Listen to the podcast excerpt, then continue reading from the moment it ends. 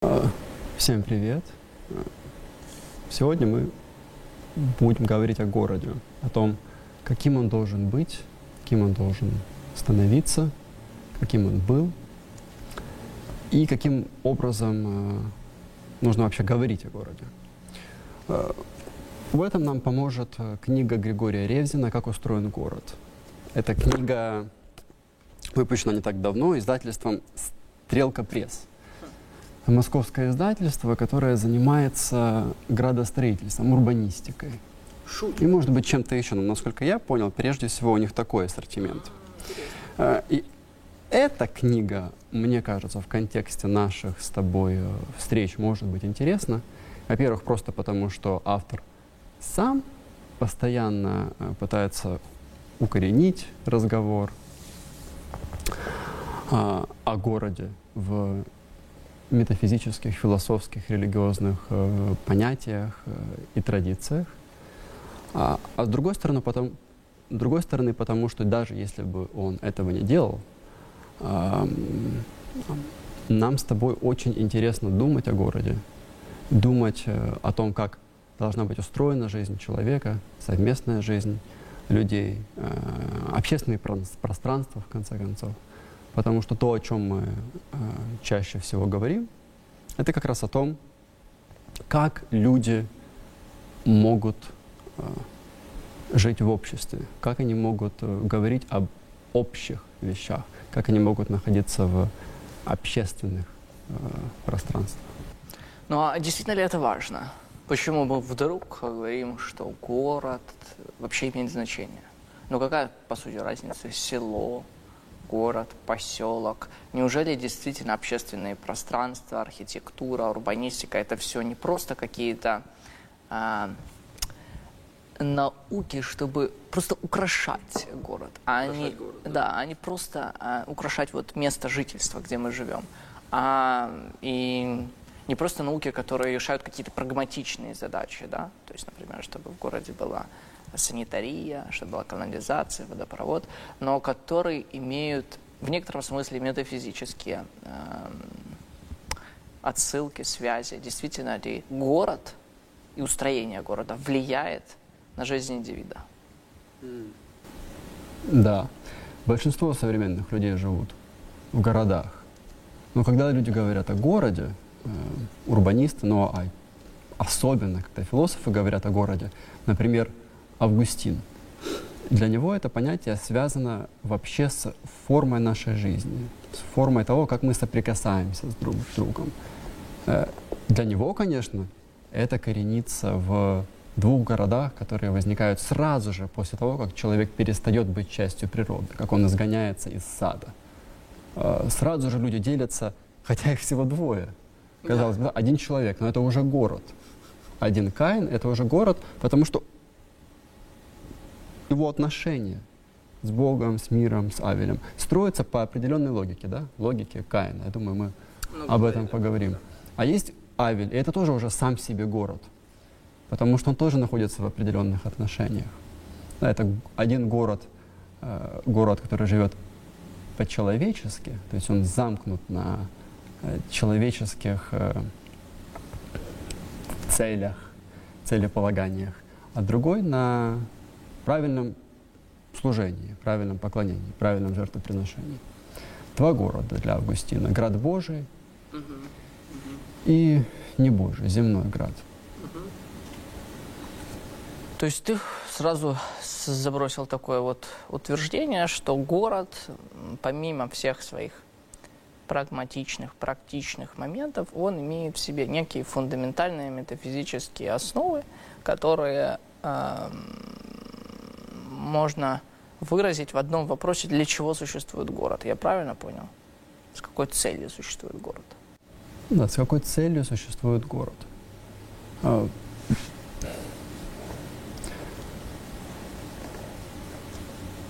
И это ровно тот, мне кажется, уровень анализа, э, с которого вообще хорошо начинать, или на котором нужно заострять внимание.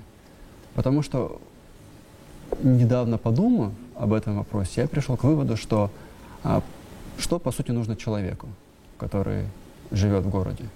Э, недавно я говорил с, скажем, семьей, которая э, намеревается либо покупать машину, либо уезжать из города.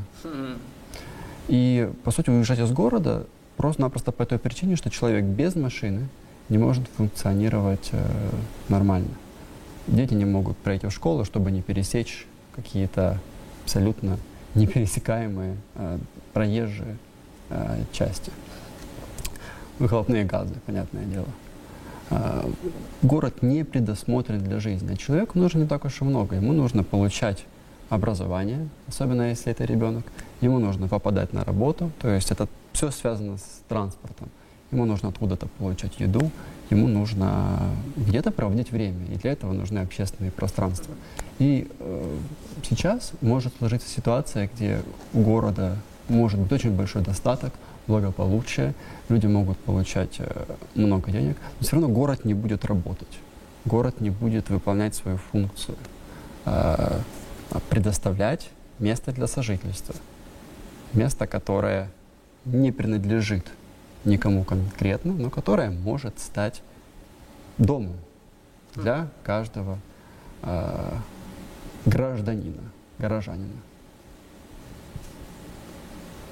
Место для общего сожительства. Ну а что происходит с современными городами? Вообще люди смотрят ли так на города? Вот э, ты упомянул о том, что большинство населения Земли сейчас э, живет в городах. Это так. Вот по прогнозам э, ООН к середине века, в середине 21 века, то есть к 2050 году, будет почти 70% э, населения Земли жить в городах. Да, да, в развитых странах уже давно больше людей Уже давно больше. Просто здесь э, развивающиеся страны тянут обратно, потому что много да. людей живет в сельской местности.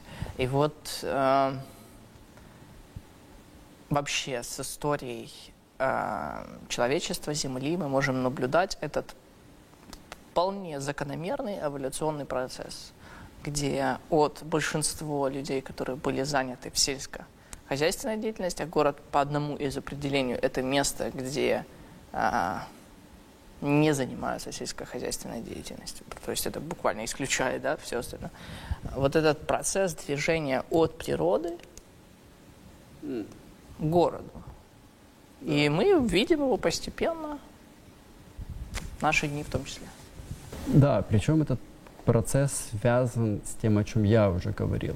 Люди исходят из природы, и, и Каин и Авель, они занимаются как раз-таки а, земледелием, по сути, и а, скотоводством. То есть они а, называются городами в традиции, ну и Августином в самом популярном а, изваянии этой традиции.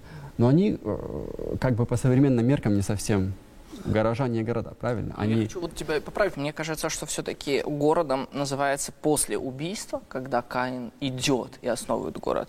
Э, сейчас скажу, да, это, это после того, как он убил Авеля, и нам сказано, что «И пошел Каин от лица Господней и поселился в земле Нот на востоке от Эдема, и познал Каин жену свою, и она зачала, и родила Иноха. И построил он город, да, да. и назвал город по имени сына своего Иноха». То есть вначале, собственно, они еще не были, да? То есть, по сути, да, Каин это, стал первым. Это не моя интерпретация, это Августин, Августин говорит да, о том, что уже, не читал уже. уже в Каине и Авеле два города – город Бога для Августина и город земной. Да, уже как бы он как и, их зачатки я уже понял, существуют. Я понял, все, я понял. Да, угу. в этом смысле.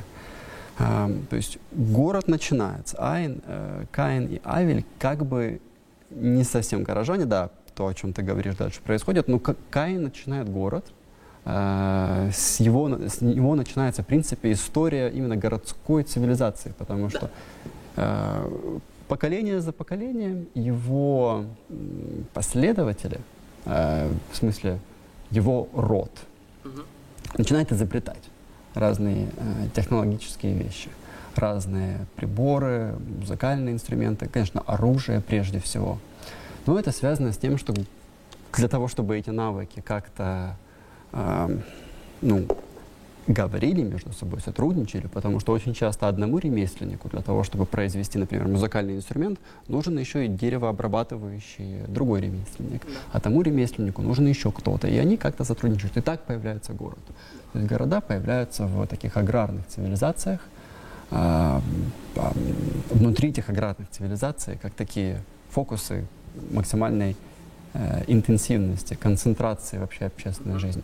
То есть город появляется как место, где люди занимаются ремеслом и торговлей, прежде всего. Ну и, конечно же, так или иначе, э, город соприкасается с э, властью. В чем проблема этой, этих первых городов? И почему строение городов, да, Ур, разные города Месопотамии, э, и история грехопадения — это, в принципе, примерно одна и та же история. Uh-huh. Uh-huh. Потому что первые города, которые появляются, основаны как раз на власти. Да, есть уже какие-то ремесленники, но в основном люди занимаются сельским хозяйством. Э, продукцию сельского хозяйства, особенно там пшеницу, достаточно легко хранить.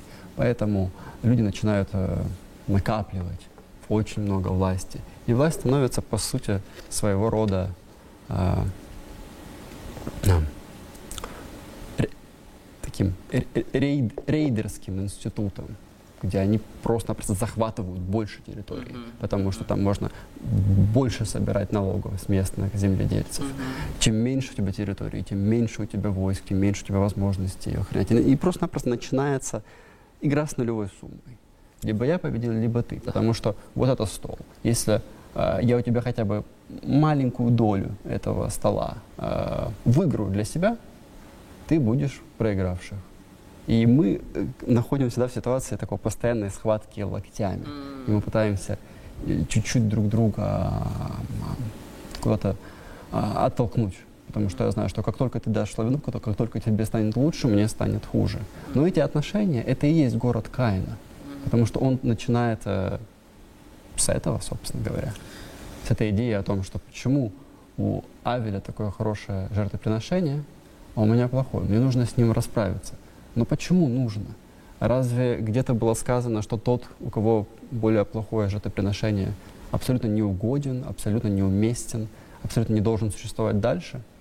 Мог существовать дальше. Они могли сосуществовать. Они могли собственно говоря, одна из интерпретаций этой истории о том, что вообще-то они нужны друг другу, они могли бы сотрудничать. Но Каин рассматривает их отношения как игру с нулевой суммой, либо я, либо он, и с этого начинается история падения. Видишь, мы пришли к очень, ну, я бы сказал, фундаментальной истине о том, что э, нам нужно ответить для себя на вопрос, зачем существует город. И мы видим некий паттерн, как мы любим повторять, в истории, который э, говорит нам о том, что происходило с городами, которые были устроены по, ну, не знаю, если так можно сказать, по-каиновски, да, то есть каиной э, э, перспективе Каина, когда тебе нужно бороться, когда тебе нужно э, насиловать природу, когда ты а, делаешь город для того, чтобы получить больше власти, больше силы и больше влияния. Ты уже проговорил очень четко про Каина. Я хочу еще несколько вот таких пунктов из э, книги «Бытие» нам вспомнить. Э, Вавилон. Что делают э, вавилоняне? Они говорят, построим себе башню до небес. Буквально у них хорошее желание. Они говорят, построим себе город и башню высотой до небес и сделаем себе имя прежде, нежели рассеемся по лицу всей земли. И мне, мне так нравится следующий стих. «И сошел Господь посмотреть город и башню, которые строились на человеческий». Вы знаете эту историю, что, по сути, вавилоняне, они захотели построить город для себя, для своей славы, сделать себе имя. Но абсолютно они убирают город, э, убирают э, Бога из этой какой-то вот э, партии, он им не нужен. Они своими силами для своей славы, э, с, э, с своими ресурсами и возможностями вместе собираются построить башню до небес. И мне нравится следующий стих, потому что Бог как бы... А, почему до небес? Потому что это символ чего? Олимпа, символ небес, где восседает божество. То есть стать как боги, взойти на небеса.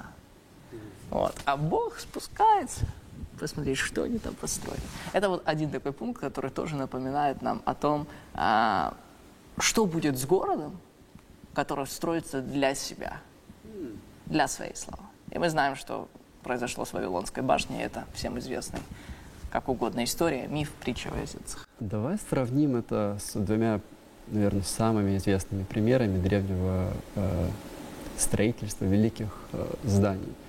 Пирамида и храм в Иерусалиме. Э, Бог спускается посмотреть, потому что Бог внимательный, Он все видит и все знает. Но, как ты хорошо сказал, строя Вавилонскую башню, э, Вавилонскую башню, люди говорят, давайте создадим себе имя, и давайте построим ее до небес, потому что нам не нужен никакой посредник, нам не нужно ничего, чтобы, собственно говоря, иметь эту связь с небом. Мы своим трудом это сделаем. Бог спускается на это посмотреть, но что, по сути, он должен понять? То, что для него там не создано место. И это полностью разительно отличает от Иерусалимовского храма, потому что вся его суть заключается в том, чтобы оставить пустоту внутри города Иерусалима. Центр? А между, да, и Иерусалим даже в своем названии очень важен, потому что это, по сути, священнический Иерус, а, Салим – мир город покоя. То есть Иерусалим связывает себя в этом смысле с традицией Авелей, правильного построения города, правильного градостроительства. А, наверное, не будем вдаваться в подробности того, как устроен храм, но я думаю, ты поправишь меня, если э, это слишком неправильное сокращение, но по сути суть храма состоит в том, чтобы создать пустое место внутри себя, создать вакуум, который э, никакая э, жадная к власти человеческая рука или к славе э, не может э, проникнуть, не может попасть. Да? Между ангелами, херувимами остается как бы пустое место, которое создано, оставлено для чего-то, чем мы не являемся. Ну, как сказал бы израильтянин. Да, я сейчас э, немножко добавлю. Интересно в э, храме то, что он построен вот такими уровнями. Там есть хра- э, двор язычников, куда пускаются женщины, потом обычный двор, потом есть, э, куда пускаются все евреи, потом есть святое, сам храм, куда пускаются только священники, и есть святое святое, куда никто не пускается, кроме первосвященника, главного священника раз в год, чтобы принести жертву. Mm. То есть вот как раз это, это некое э, отделение а, чистого от нечистого, святого от несвятого. Да, интересно, что автор Григорий Ревзин говорит об этом в этой книге. Он говорит об этих вещах, которые я сейчас не найду, потому что я не ставлю закладок. И связывает это, в принципе, с похожими вещами, о которых мы говорим. А, но интересно, что в этой книге он говорит о том, собственно говоря, для чего существует город. И он рассматривает разные э, урбанистические или просто теоретические э, построения, теории, которые разные известные архитекторы или просто философы имели по поводу того, что город, для чего город и кем он создается. Он говорит о разных концепциях, например, э, город как символ. Эм, то есть это город, который создатели которого изначально видят какой-то смысл, а потом хотят как бы подстроить жизнь людей, то как бы органику человеческих бытовых взаимоотношений под свою а, схему, под свой символ. То есть это может быть город в форме а, квадрата или какой-нибудь пентагон или что-то в этом роде, где власть заранее а, имеет представление о том, а, как должны жить люди, как должны строить город, и потом уже люди туда заселяются. Примеры эм, существуют даже в современном мире. А Казахстан создает свою столицу Астана в центре Казахстана вместо Алматы. Эм, огромными проспектами, с большими, дорогими зданиями. Все сделано было э, достаточно щедро и богато, но город с точки зрения а, устроенности, да, благоустройства и вообще жизни человека считается одним из самых непригодных. Потому что э, вместо того, чтобы органично городу развиться из того, как люди уже живут, ну, знаешь, знаменитая история с тем, что проложили тропинки так-то, а люди начали ходить так-то, потому что ну, люди вообще-то тут живут. У них есть история взаимоотношений с этими местами, с этими магазинами, куда они ходят, и не знают лучше. Поэтому такие города часто проваливаются. Есть пример Анкары, новая столица Турции вместо Стамбула. Э, это не такой плохой пример, как Астана. Есть пример Бразилия, очень известная новая столица Бразилии, которую э, тоже построили по центру, в виде очень э, красивой птицы, если смотреть на план города. Но в итоге тоже э, создали большие проспекты, создали город, или пытались создать город, в котором не будет фавел, потому что Рио-де-Жанейро, Сан-Пауло славились этим неблагополучием. Но, опять же, если ты заранее свой план пытаешься навязать самой жизни, самим людям, которые будут жить, то ты провалишься. И в итоге, если сейчас посмотреть в Google Maps на карту Бразилии, а, точнее план именно города Бразилии А, столицы Бразилии, то можно увидеть эту, красивую птицу из основных первых зданий, которые были построены. Но вокруг фавелы, потому что людям, обслуживающему персоналу, нужно было где-то жить и как-то формировать вообще свое э, жизненное пространство, как-то устраиваться. А, это город как символ. Другой город – это функциональный город. Например, Ленинск-Кузнецк или что-то в этом роде. Энергодар. Да, город, да, который создан совершенно рационально. Да. Завод, улица, ничего лишнего, никаких излишков, ничего особенного. Таких городов строили достаточно много в Америке еще в 19 веке, так называемые города одной компании, где есть предприятия и люди рабочие, э, в общем-то, живут так, как предприятие решило. В Советском Союзе это приняло большие масштабы, почти все города и, или из деревень стали создавать такие моногорода или функциональные города, где Уже есть... появился термин так, градообразующее предприятие. А, Да, абсолютно верный э, термин, в- э, термин в этой связи.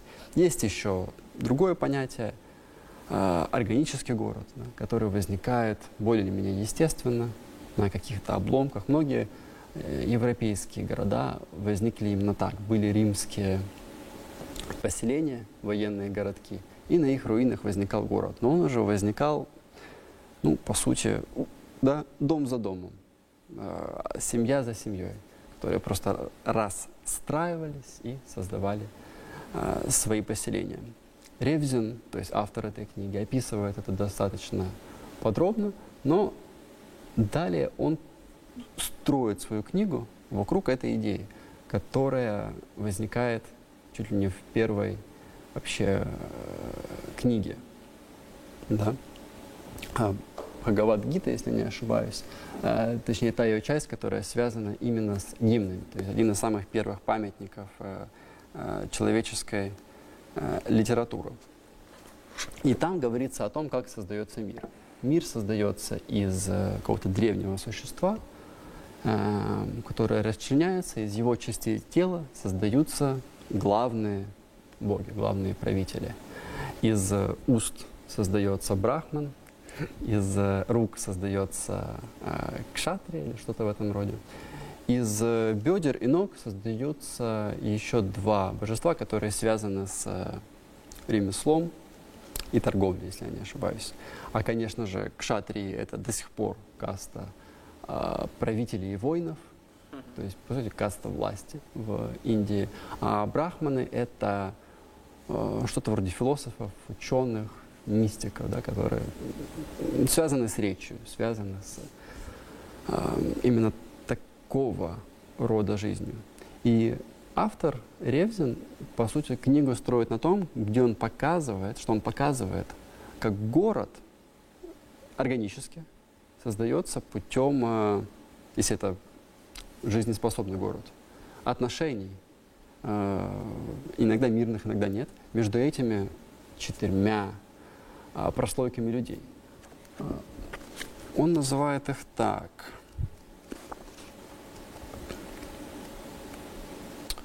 Власть, первая из четырех. Жрецы, два. Третье это рабочие. Да. И четвертое это торговцы. То есть он с этого, э, в принципе, от этого отталкивается. Э, И книга вызвала у меня разные впечатления. Но больше всего она мне понравилась в тех моментах, где он пытается показать э, эм, на каких-то деталях того, как устроен город, что за силы, э, что за, собственно говоря, вещи, что за люди, что за процессы за этим стоят. То есть, что стоит за проспектом, что он олицетворяет, и что чаще всего, какие силы в городе хотят, чтобы проспект был. Или магистраль, или э, театр, или набережная. С чем связаны разные э, э, части общественных пространств, разные среды в городе. И каким образом они возникают. Например, с чем связан бульвар, с чем связан, или кто хочет создавать переулок, условно говоря. То есть в чем здесь очень большой плюс? В том, что на основе каких-то вот этих вот маленьких деталей о, автор, который пишет таким образом, развивает наш взгляд, потому что он дает нам а, информацию, лучше сказать, знания по поводу того, а что нам нужно видеть в том, что мы видим. То есть он заставляет нас быть как бы насмотренными э, людьми, которые не просто смотрят, но еще и видят то, что нужно видеть, то, что там находится. Такие книги всегда очень ценны в этом смысле, потому что они позволяют тебе быть лучшим созерцателем, приезжать в город э, и э, понимать, как он устроен, то есть иметь знания по поводу того, как он устроен быть гностиком в этом смысле. Я правильно понимаю, что автор, он э, где-то согласен с нами и с нашими предыдущими выпусками Питерсона, хотя наверняка он не смотрел наши выпуски Питерсона, но я имею в виду о том, что все это имеет метафизическое значение. И все проспекты, бульвары, как устроена улица, это все отражает некоторые метафизические убеждения. Я скажу, что он настолько с этим согласен, что очень часто мне это казалось чрезмерным. Ага. То есть он на начинал находить какие-то связи, символические оттенки, которые порой напоминали что-то вроде теории заговора. Чего себе. Но, я открыл... Но э, в целом я оставил хорошее впечатление. А, я открыл страницу, а, там, где начиналась глава «Кварталы», и он говорит, «А в Откровении Иоанна Богослова сказано, что град Божий имеет э, по форме четырехугольник, и это прямая отсылка к кварталам, устроению как бы города. То есть я так понимаю, что он продолжает э, тот же диалог, то, то, те же убеждения, как и мы, тогда это позволяет э, нам действительно быть э, внимательными к тому, что нас окружает, и пытаться проанализировать э, наши города и в конце концов понять, какую форму жизни они представляют. Ну вот, может, мы попробуем хотя бы привести по одному примеру из этих четырех э, категорий. Власть, ты сказал, священники или жрецы, это ремесленники или рабочие и торговцы. Что из этого может представлять? Ну, я давай попробую отгадать, потому что ты все-таки изучал эту книгу, я больше смотрел на город с другой стороны. Да, я попробую вот э, назвать по одному, что мне кажется может представлять в современных городах, а ты скажешь, как автор представляет. Очень интересно. Да, например, власть. Что может быть э, своеобразным таким вот представлением метафизической власти. Ну, конечно, безусловно, это может быть э, муниципалитет, городская мэрия, облрада, да, но а, что насчет древних городов? Но это, конечно же, что может быть? Это агора, да, в Афинах, когда а, собирались, а, но там все-таки собирались а, философы. А что еще может быть представителем власти? Власть, власть, власть, власть, власть, власть. Рынок все-таки больше представляют торговцев, безусловно. Поэтому в нашем современном понимании это Никольский, это торговые центры, вот. Это, хотя это э, в определенной мере такой модернизированный. Рабочий – это что? И ремесленники. Это может быть какое-то малое предприятие, бизнес, эм, какие-то вот э, люди, которые имеют свои там ремонт обуви, там ремонт вот, часов, что такое. То есть какие-то небольшие, э, малые предприниматели, малое, малое предприятие, не, не в смысле организованных э, каких-то больших компаний. А, и там еще было, мы пропустили священников. Но, безусловно, жрецы, священники – это храмы, это это, это церкви. Но это все банально. Мне все-таки хочется, хочется попробовать посмотреть на это все более э, глубинно, потому что ты ведь сказал, что он где-то даже тебе казалось это уже как-то натянуто, то есть он, скорее всего, а, бульвары, например, приводил, магистрали, вот такие какие-то, наверное, части города, парки. Да, это очень интересный вопрос. Э, он рассматривает как бы руку четырех этих каст, условно говоря, вообще в том, как город существует в повседневных, очевидных вещах в смысле благоустройства. Ну, например, а, власть связана с проспектом. Потому что автомобиль, транспорт. Отчасти. Э, но он смотрит это вот как. Просто представь себе какой-нибудь древний город, который живет по каким-то своим законам. Не совсем четко. Какой-то переулок идет в одну сторону, потом он становится тупиком, потом возникают какие-то старые дома, которые нужно пройти.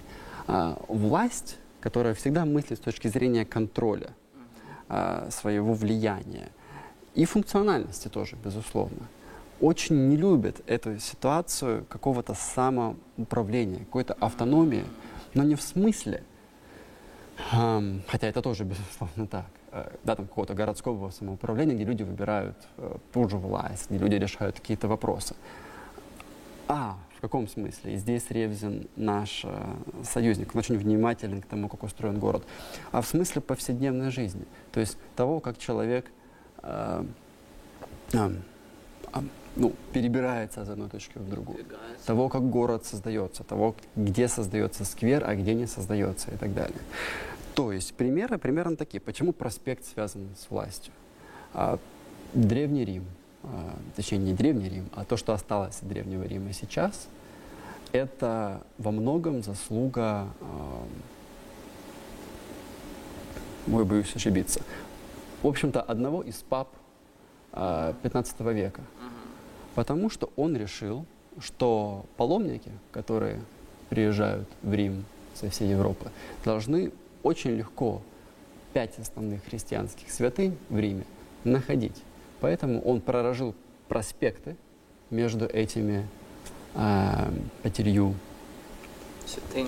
да, местами. И таким образом возник, по сути, современный образ, современный лик Рима, включая знаменитую площадь пересечения трех проспектов, э, которая находится в центре. Бенито Муссолини, э, когда пришел к власти, тоже решил создать очень большой э, проспект. Сталин в Москве разрубил Москву на проспекты. А почему все это связано с властью? Ну, во-первых, просто-напросто потому, что только общая городская власть может создать такой проект. Угу. Разрушить какие-то устоявшиеся ткани, устои жизни, проложить четкую линию. А, но для власти это естественно, потому что мы даже используем такую метафору вертикаль власти. Это прямая линия власти. Для того, чтобы управлять, нам нужно сгладить, нам нужно распрямить. Чем, чем более безжизненный и чем более предсказуемый предмет нашего контроля, тем легче нам его э, контролировать. Э, две трети Шанхая были разрушены в 20 веке для того, чтобы иметь больше контроля. И в этом смысле, чем более авторитарное государство, тем больше мы имеем дело с э, городами, которые таким образом, ну, по сути, уродуются прямо и. Потому что, да, от города не остается того, за что мы ценим, собственно, какой-нибудь иностранный город, в который мы приезжаем отдохнуть и посмотреть его.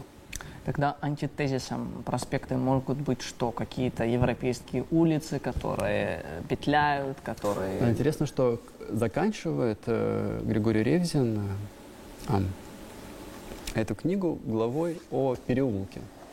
И переулок для него в этом смысле антипод, конечно же, проспекту, потому что переулок а, интересен в своем возникновении.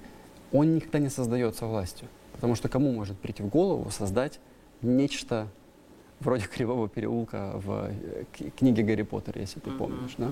или что-то в этом роде. Переулок э, создается органически, он как бы вырастает. А автор, например, рассказывает про возникновение некоторых переулков в Европе, на основе того, что да, была сетка римского гарнизона, на ее основе возникает город. Ну, потом случается что-то вроде какого-то местного пожара или чумной эпидемии. А большое количество людей погибают.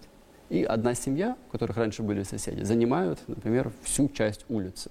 Они занимают эту часть улицы и закрывают в вход. Тогда еще вряд ли это был проезд, хотя были кони, хорошо, проезд в эту часть э, улицы. И уже по этой сетке нельзя проехать. Хорошо, что возникает? Ведь людям нужно как-то проходить дома, которые были дальше. Они начинают обходить эти э, семейные поселения, эти препятствия с помощью таких вот очень узких переулков, которые каким образом возникают? Очень естественно. Люди просто-напросто прокладывают тропинки. Но теперь эти тропинки, как ни парадоксально, являются ровно тем, что а, туристы очень ценят в европейских городах, потому что они считают их уютными, но они и есть уютные. Это так называемые лиминальные пространства, а, в, ну, почему мы любим их? И вот что интересно говорит Ревзин. Потому что здесь не чувствуется руки власти. Тут не чувствуется такой ситуации, где ты просматриваешься. И ровно поэтому люди очень не любят большие проспекты, шумные улицы с большим количеством а, полос движения. С одной стороны, из-за грохота, шума. Но чем мне понравилась эта книга, э, так это многими наблюдениями, которые связаны с тем, о чем я всегда э, чувствовал, но не совсем думал.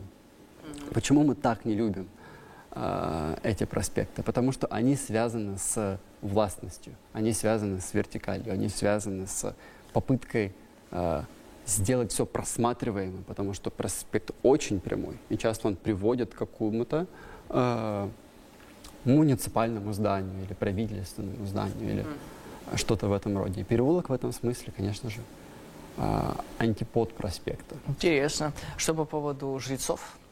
Это что? Это театры? Это парки? Да, жрецы для него это, в общем-то, э, все люди, которые занимаются культурой, так или иначе. И в древности культура была короче, это был просто культ. И жрецы занимались культурой. Только они писали, только они читали, только они учили, только они занимались, только они были жрецами, короче говоря, это был культ. Теперь у нас есть культура, самые разные виды э, учреждений, которые думают, которые э, обучают. С чем связаны жрецы. А, я могу перечислить. Да. Памятник архитектуры, угу. а, театр, угу. набережная. Ух ты. Вот, вот три вещи. Во-первых, памятник архитектуры. То есть имеется в виду просто какое-то старое здание.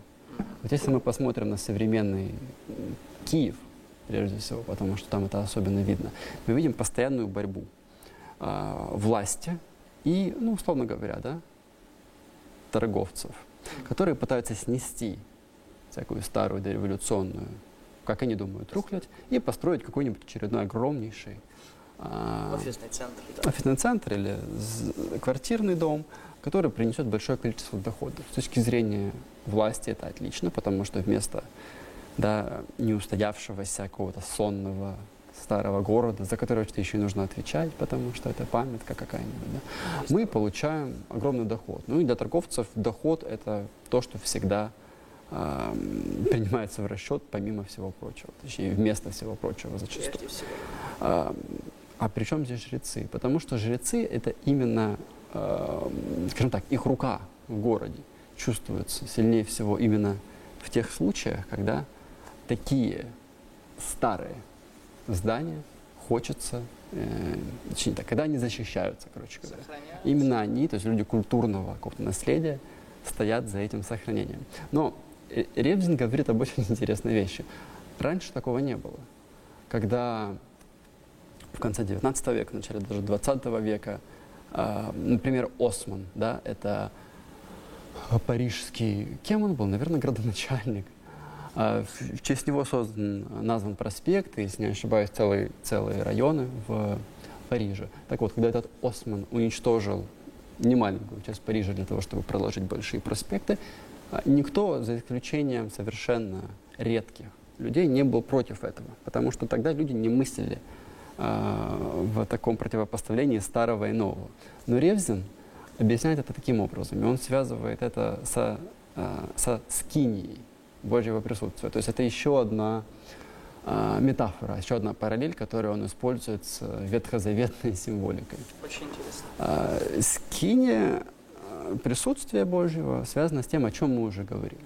О том, что даже петляя, гуляя по пустыне, еврейский народ хотел оставить внутри своей жизни, в центре своей жизни, место не для себя. Был шатер и было место, где они поклонялись Богу.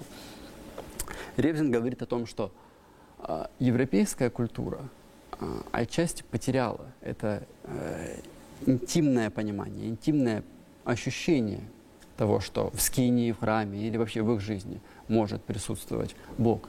Э, знаменитое в этом смысле изречение Ницше э, упоминается в книге о том, что Бог умер. Это условно говоря, конец XIX века. О чем это говорит? О том, что для европейской постхристианской культуры а, скинией для божественного присутствия, поскольку Бог умер, это, если мы от этого отталкиваемся, это фраза, которая говорит о том, что не о том, что Бога нет, а о том, что Бог был, но просто настал момент, и теперь его нет и теперь он умер. Так вот, для европейской культуры, э, говорит Ревзин, автор этой книги, свойственно представление о том, что все наше прошлое, поскольку тогда Бог был, его присутствие было, становится скинией Божьего присутствия. И именно поэтому, когда какое-нибудь старое дореволюционное здание разрушается, они так держатся за это и пытаются это охранять, потому что они воспринимают это здание как э, все еще содержащее Божье присутствие, потому что это здание видело 19 век, да, видело, как тут там, а, как у нас в Харькове, там Есенин останавливался, или Хлебников останавливался, и, или что-то в этом роде. Вот это, как пример того, как Ревзин а, находит параллели. А, порой, как я сказал, они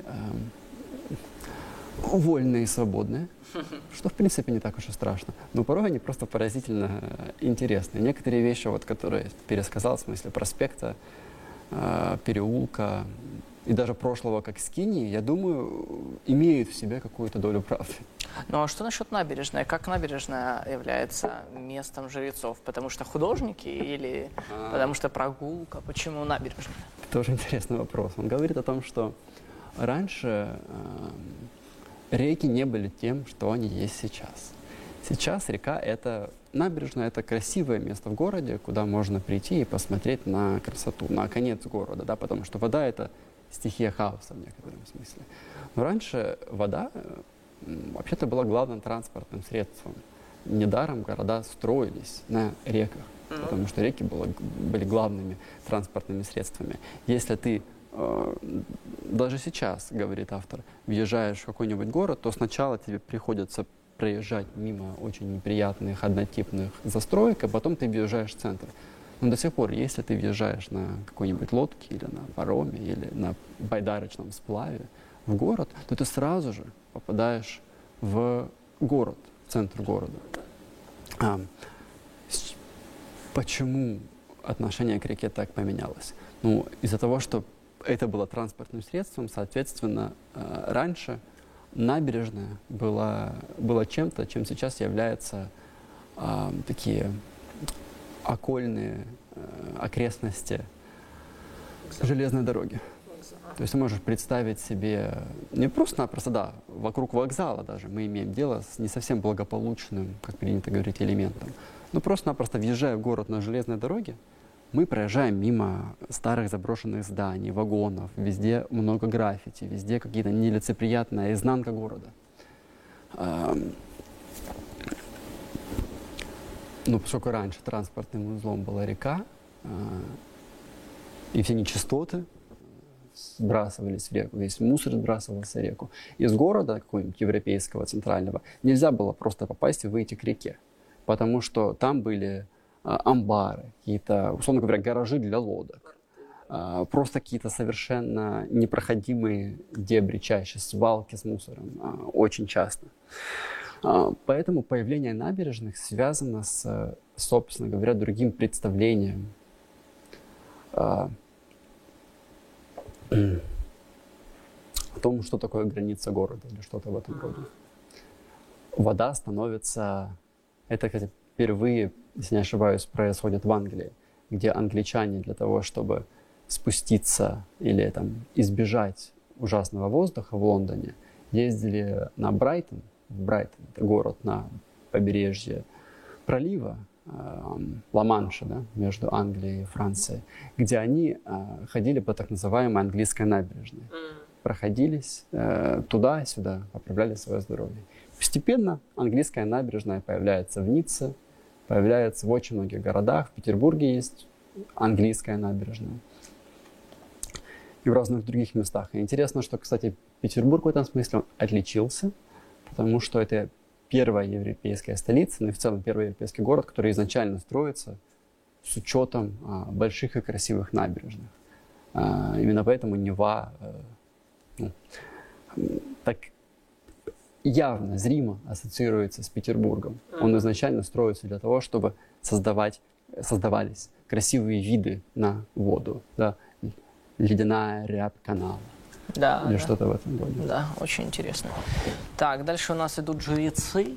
А, ой, не жрецы мы сказали. Дальше у нас идут э, э, работники, да? Здесь это что? Это, наверное, какие-то магазины, какие-то торговые улицы, которые...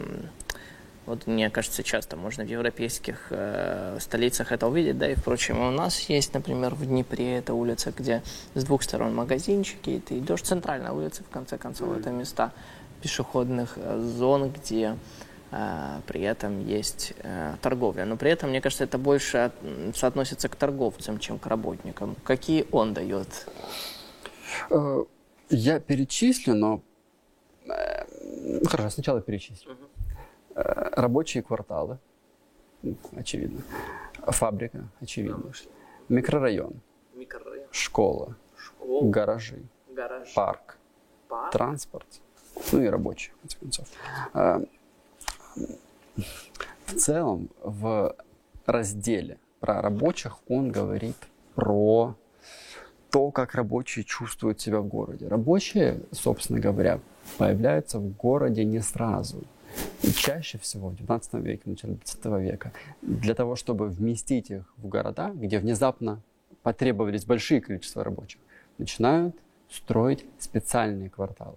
То есть до того, как рабочие в городе, или после того, как они в городе, но бог знает как, то есть живут в подвалах, там, не знаю, на улицах, а, власть решает, как бы нам сделать рабочим более или менее нормально. И так создаются эти искусственные рабочие поселения.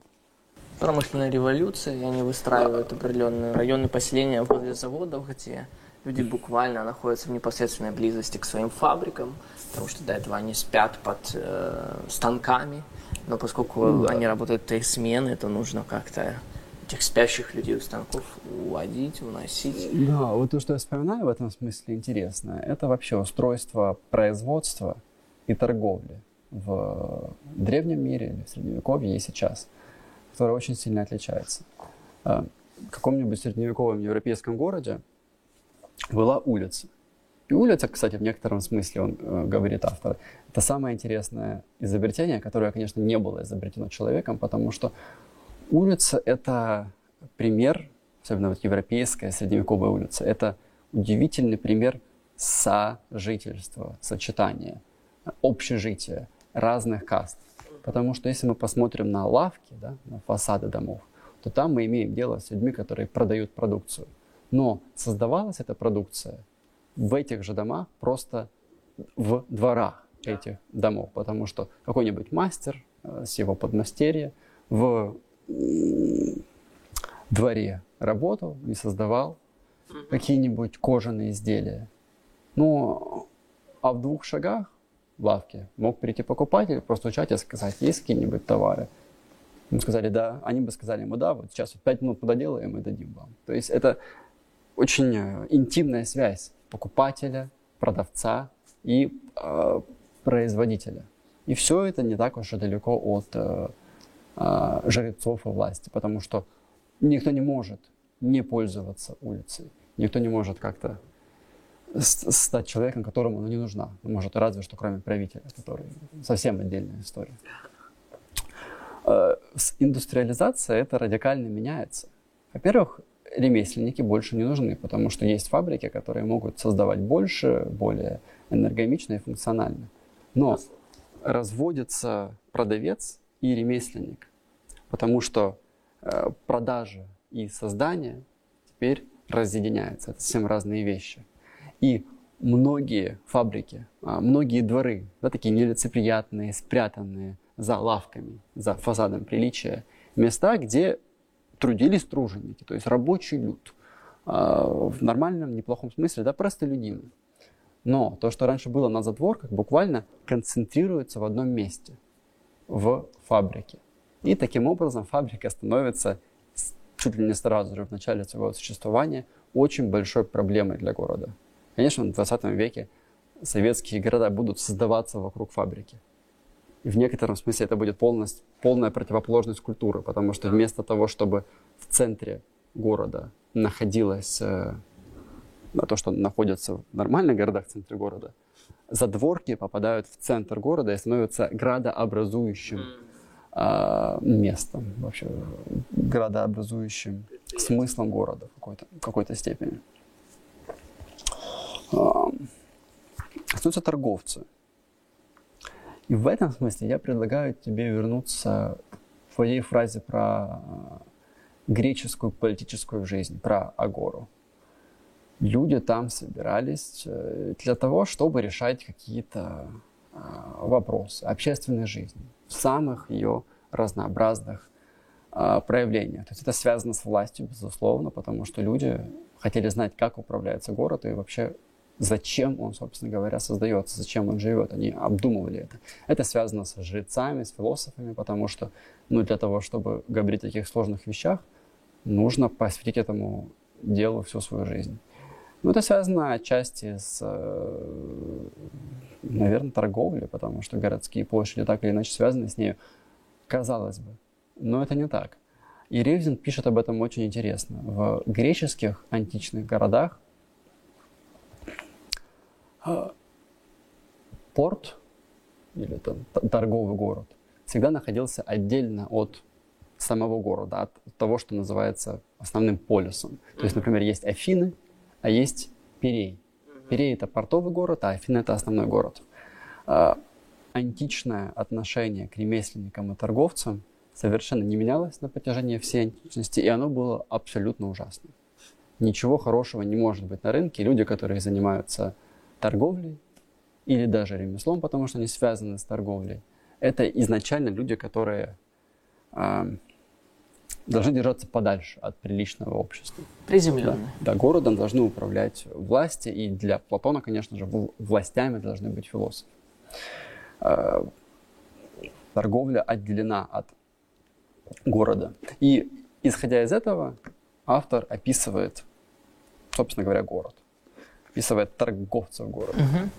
Может, давай попробуем вернуться, а то мы так забросили удочку, и, может быть, ее не закончили по поводу двух городов. Да, ты говорил об Августине, ты говорил о Граде Божьем, о, о Граде Земном. А как же все-таки нам на земле построить Град Божий, и можно ли это совершить? Я здесь приведу несколько примеров. Не есть ли... А, Божий град полный, полным антиподом градом человеческого, в том смысле, что мы видим э, этот паттерн э, в бытие, например, когда э, Каин строит город, да, противовес Эдемскому саду. Мы видим, как Бог выводит Авраама из самого большого города Ура Халдейского в никуда, по сути. Да? Говорит, что э, я создам тебе город. И в этом смысле здесь есть отсылка к Вавилонской башне, которые говорят, что э, мы хотим построить себе город, мы хотим получить себе имя, и, по сути, Бог говорит это то же самое Аврааму. Я дам тебе город, у тебя будет столько потомков, я дам тебе имя. То есть э, суть не очень э, разнится, кроме того, что здесь нет Бога места, а здесь есть и место Бога. И дальше мы видим, например, это же, э, это же противопоставление с Авраамом и Лотом, с его племянником, когда э, Авраам говорит, куда ты пойдешь, в какую сторону. И Авраам выбирает город, он идет в Содом и Гамору. Город который очень богатый и построен на природных ресурсах очень хороших. Когда нам сказано, он нарушался водой, он был, он был очень, э, э, культивировал очень много всего, то есть вот он э, был очень богатым городом, но в конце концов этот город уничтожается Богом за свое бесчестие. Mm. Вот. И поэтому здесь такой вопрос, не есть ли град Божий совсем не градом, а садом на самом деле? И, может быть, Бог э, представляет град как некое зло, которое ну, не должно было быть. Очень большой вопрос для меня, очень крайне интересный. А, насчет сада и города, мне кажется, интересная идея а, о том, что настоящий город, который мы должны строить, должен иметь в своем центре сад. И таким образом а, природа, которая была отчуждена и от которой мы были отчуждены, находит себе место в центре нашей жизни. Но она уже защищена и э, ухожена, возделана. Да? А, что является первым и, наверное, до сих пор главным приказом Бога. Возделывайте и храните сад. А, насчет строительства города. А, Ревзин, и что, в принципе, было очевидно после вступления, учитывая его да, разделение между разными э, кастами, можно было сразу же, и так и оказалось, э, предсказать, что его идеальный э, город будет, будет местом, где эти разные формы жизни будут находиться в согласии. Или лучше сказать, в таком творческом разногласии, которое беременно согласием, как я иногда говорю. То есть находиться в общении, находиться в нормальных отношениях, условно говоря. И в этом смысле я всегда думаю о том, что Павел говорил про Авраама, о котором ты только что говорил. А, он хотел построить город строителем и художником, которого будет Бог. То есть не дать себе имя, а получать. Просто-напросто создавать условия, в которых Бог будет творить. И это все, что нужно было для Авраама. Но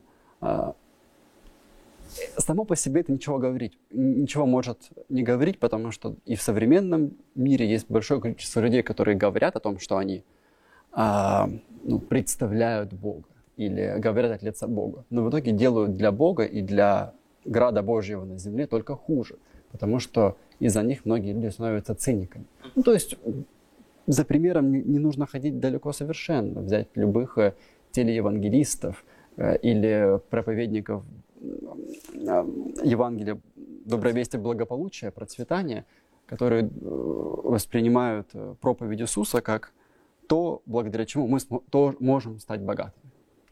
Или что-то в этом роде.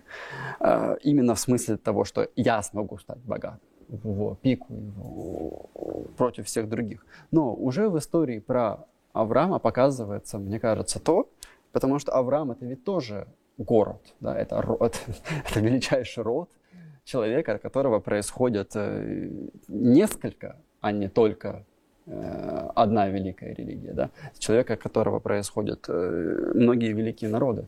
Но чем отличается этот человек, вот ты уже сказал, например, от Содома и Гоморры, в том смысле, что нам говорится об их поступках. Да, самая знаменитая икона Рублева – это Троица – на самом деле не Троица, а она называется «Гостеприимство Авраама».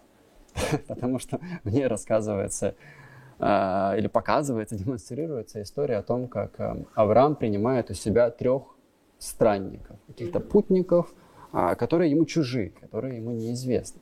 Но он принимает их.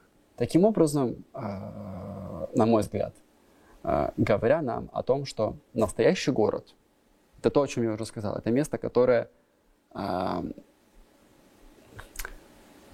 некотором важном смысле никому не принадлежит. Не принадлежит даже тем, кто там живет.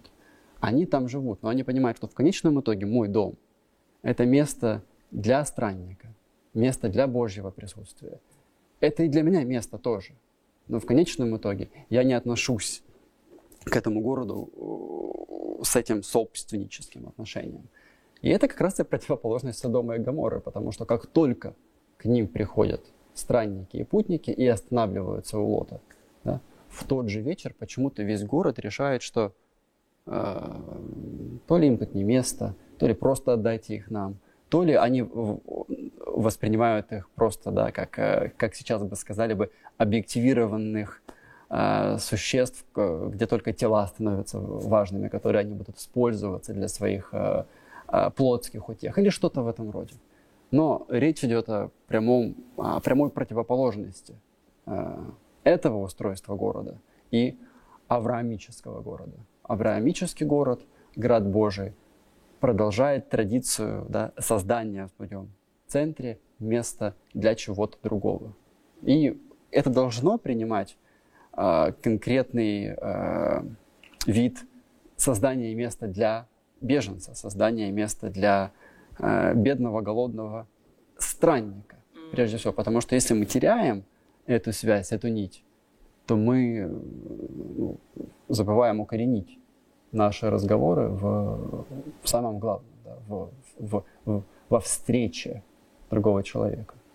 Здесь очень важный этот момент, который ты сказал. Для меня он тоже важен. Безусловно, это такой провокационный вопрос, который я сформулировал и задал. Безусловно, э, книга Откровения рисует нам новый Иерусалим как город. Да? Но очень важно, что он рисуется в антитезисе э, городу великому, Вавилону. Пал, пал Вавилон великий. Что символизирует Вавилон? Вавилон это, это сила, да, вот нам сказано, что она восседает на престоле народов земли, где торговцы блудодействовали с ней. Да? То есть видим, что она, э, город как женщина, да, здесь рисуется, как определенного смысла падшая женщина, да, блудница. Э, она собирала, она... Э, строила, вот это, это, это прямая отсылка к Вавилонской, к Вавилонской башне. Она пыталась эм, заполучить власть, влияние, силу, э, стяжать э, богатство, все ради себя, все ради э, прославления себя. Это есть образ э, ценности этого мира, где как раз мы имеем вот это восприятие мира как игра с нулевой суммой, где э, либо ты волк, либо ты овца, да? либо ты жрешь, либо тебя сожрут. Либо ты отнимаешь, либо ты имеешь, и, и, и тогда ты царствуешь. Либо ты проигравший. В то время как город э, Божий, Новый Иерусалим, он спускается с небес. И в этом смысле это как раз то, что ты говоришь. Это не город, который я создал своими руками. Это не город, который я говорю, это моя рука это сделала, это моя сила, это моя власть, это мое богатство. А где я принимаю город как дар – и где я принимаю город как дар в том смысле, что я живу с людьми, которые тоже приняли его как дар. И эти люди для меня дар. И это значит, что мы живем в некотором, ну, в некотором единстве, в, некотором, э, в некоторой гармонии, э, хотя я не очень люблю это слово. Но здесь что самое важное – ты говоришь в центре места, пространства для Бога. И э, суть этого места, этого города, в том, что там обитает Бог. Буквально обитает с людьми. И это значит, что это выполнение этого древнего завета, древнего обещания, которое Бог дал еще Аврааму. Вы будете моим народом, а я буду вашим Богом. И где теперь не правители будут в центре, не муниципалитет, а где сам Бог, да, сам Христос будет обитать, э, обитать с э, людьми. И поэтому нам сказано, что э, этот город, он будет находиться действительно вот в этом чудном объединении, в, этой, в этом чудном порядке творения и культуры. Это будет город-сад или сад-город, если так можно сказать, потому что нам сказано, что там растут э, древо жизни, там есть ворота, и нам описывается этот, этот город как э, чистый, незапятнанный, город, в который ничто нечистое не войдет. Там сказано, что а, никакой блудник, никакая, да, то есть это в том, в том смысле, что а, никакой грешник, ничто нечистое не сможет войти. Это город чистый, в котором обитает сам Бог, да, и ну, тут тоже есть э, некоторая а, некоторая символика, потому что град Иерусалим новый, он представляет собой чистый четвер... четвероугольник или куб – Значит ли это, что там, он будет как куб? Нет, это важный символ, важный символ храма, потому что святое святых представляло собой чистый куб. внутри храма, если посмотреть, высота, ширина, это чистый куб. И это буквально значит, а ведь это там место, это то пространство, это пустота, которую Бог оставил для того, чтобы обитать там. Она переносится в город, она опускается Бог, и поэтому этот символ, Новый Иерусалим спускается на землю. Это значит, что Бог ставит свой дом, ставит свой шатер, ставит свою палатку в обитании среди людей. Да, это еще более радикально, потому что Иоанн говорит о, о том, что есть Новый Иерусалим, который он описывает в Откровении. Но что он говорит о храме в этом Иерусалиме? Его не будет. Говорит о, о том, что его не будет. В этом смысле это очень странная и радикальная идея. Но почему не будет? Потому что зачем нам это богослужение, зачем нам священнодействие? Нет, потому что весь город и есть новое воплощение храма новое священное действие. Каждое действие, вот это может быть как раз э, перекликается с автором, да, с Григорием Ревзиным, по поводу того, что э, люди живут в определенной гармонии друг с другом. Да, он здесь рисует эти четыре категории. Когда, ключевой вопрос, когда это произойдет, что мы будем жить в этой гармонии? Думаю, это ключевой вопрос, потому что мы можем прийти к такому же выводу, нужно просто жить в гармонии друг с другом и не создать даже эту гармонию, потому что как на самом деле создается гармония друг с другом. Э, в этом смысле тоже автор говорит про рынок. И он очень умным образом говорит о том, что рынок позволяет сделать. Да? Рынок позволяет нам быть э, всем, немножечко творцами, быть производителями реальных, нужных, новых вещей, да? то есть творить что-то новое – и находить других людей, которые тоже творят что-то новое. И таким образом обмениваться э, тем, что мы имеем. А, но создает ли это реальную гармонию между людьми?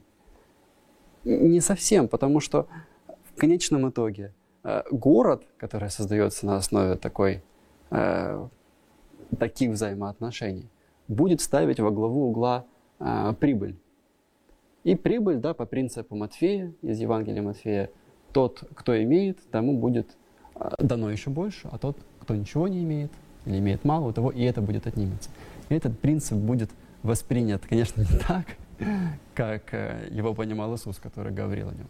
Он не имел в виду, э, что это хорошо, что экономическая система устроена так. Давайте создавать систему, где тот, ничего не имеет, будет ничего не получать. Нет, он дает рыбу, не прося ничего взамен. Он дает хлеба, он хорошо, спокойно относится к тому, чтобы просто раздавать, э, заниматься дистрибьюцией разных вещей. Дело не в этом. Дело в том, что э, как устраивается гармония между людьми? Через общее, через то, что оставлено э, вне отношений рынка. Ведь почему э, античные греки, Аристотель, Платон, все до единого. Платон, когда описывал идеальное государство, тоже говорил о том, что э, торговля будет вынесена за ее пределы.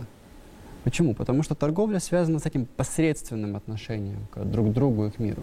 Посредственно в том смысле, что э, хорошо, то, то, что ты делаешь, твоя ценность определяется тем, что ты можешь обменять на рынке. А, хорошо. А что, если ты не можешь обменять что-то на рынке? И даже больше, даже если ты можешь обменять что-то на рынке, и ты получаешь очень большие дивиденды, исходя из этого, это не говорит вообще о том, что тебе будет хорошо. Потому что ты начинаешь цениться за то, что ты сделал своей волей. Но это не главное в тебе, несмотря ни на что. И мы поэтому так Э, заботимся о том, чтобы детям была предоставлена безусловная любовь. Да? Они должны знать, что они любимы. Э, но не только дети, мы все такие. Мы, конечно же, любим эту иллюзию о том, что мы самодостаточные, мы сделали себя сами.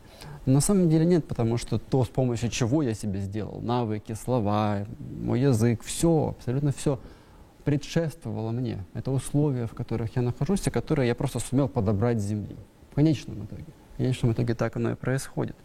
Но рынок создает иллюзию о том, что то, чего я добился, именно я добился. Поэтому гармонии не возникает.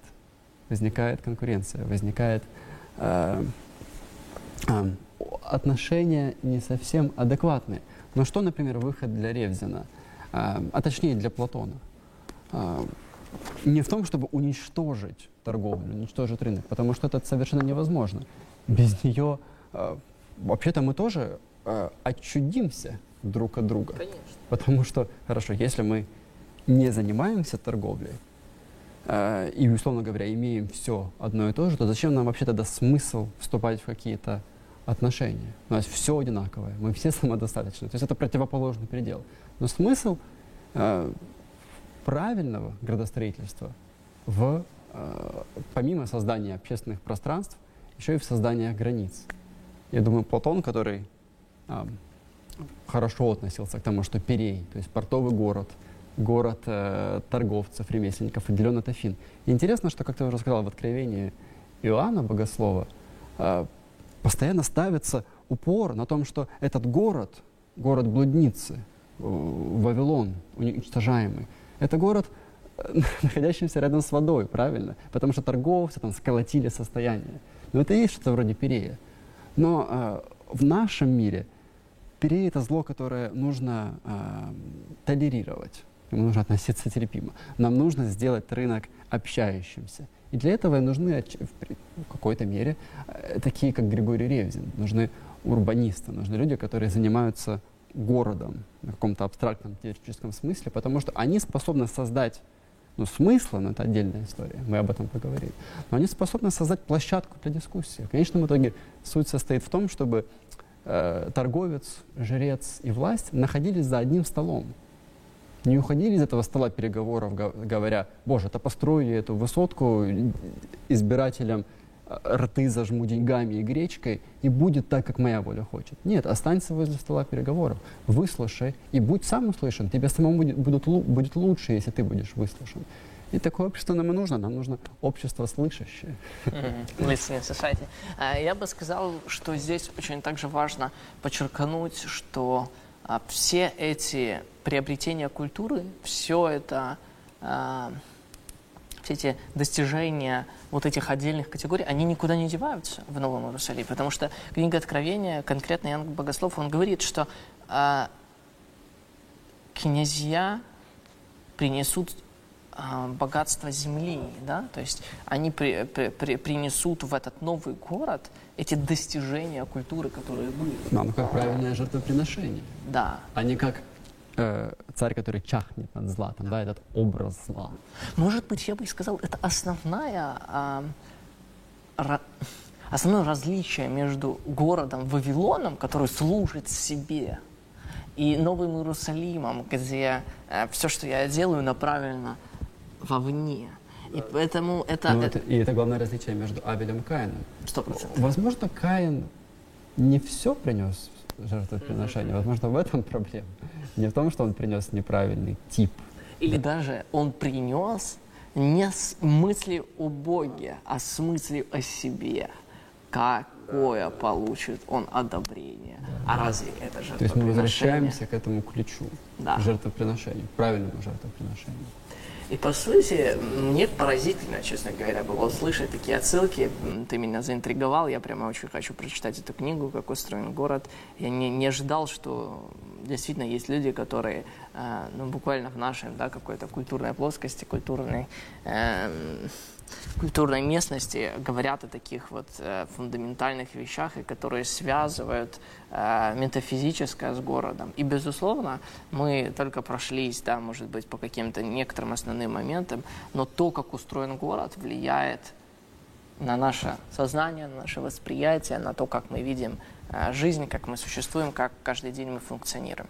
Поэтому, безусловно, такие книги нужны. Мы очень рекомендуем эту книгу для прочтения. Э, издательства «Стрелка», Григорий Ревзин «Как устроен город». С вами была передача «Присутствие». Денис Бакиров и Марк Агарков. Всего доброго. До свидания.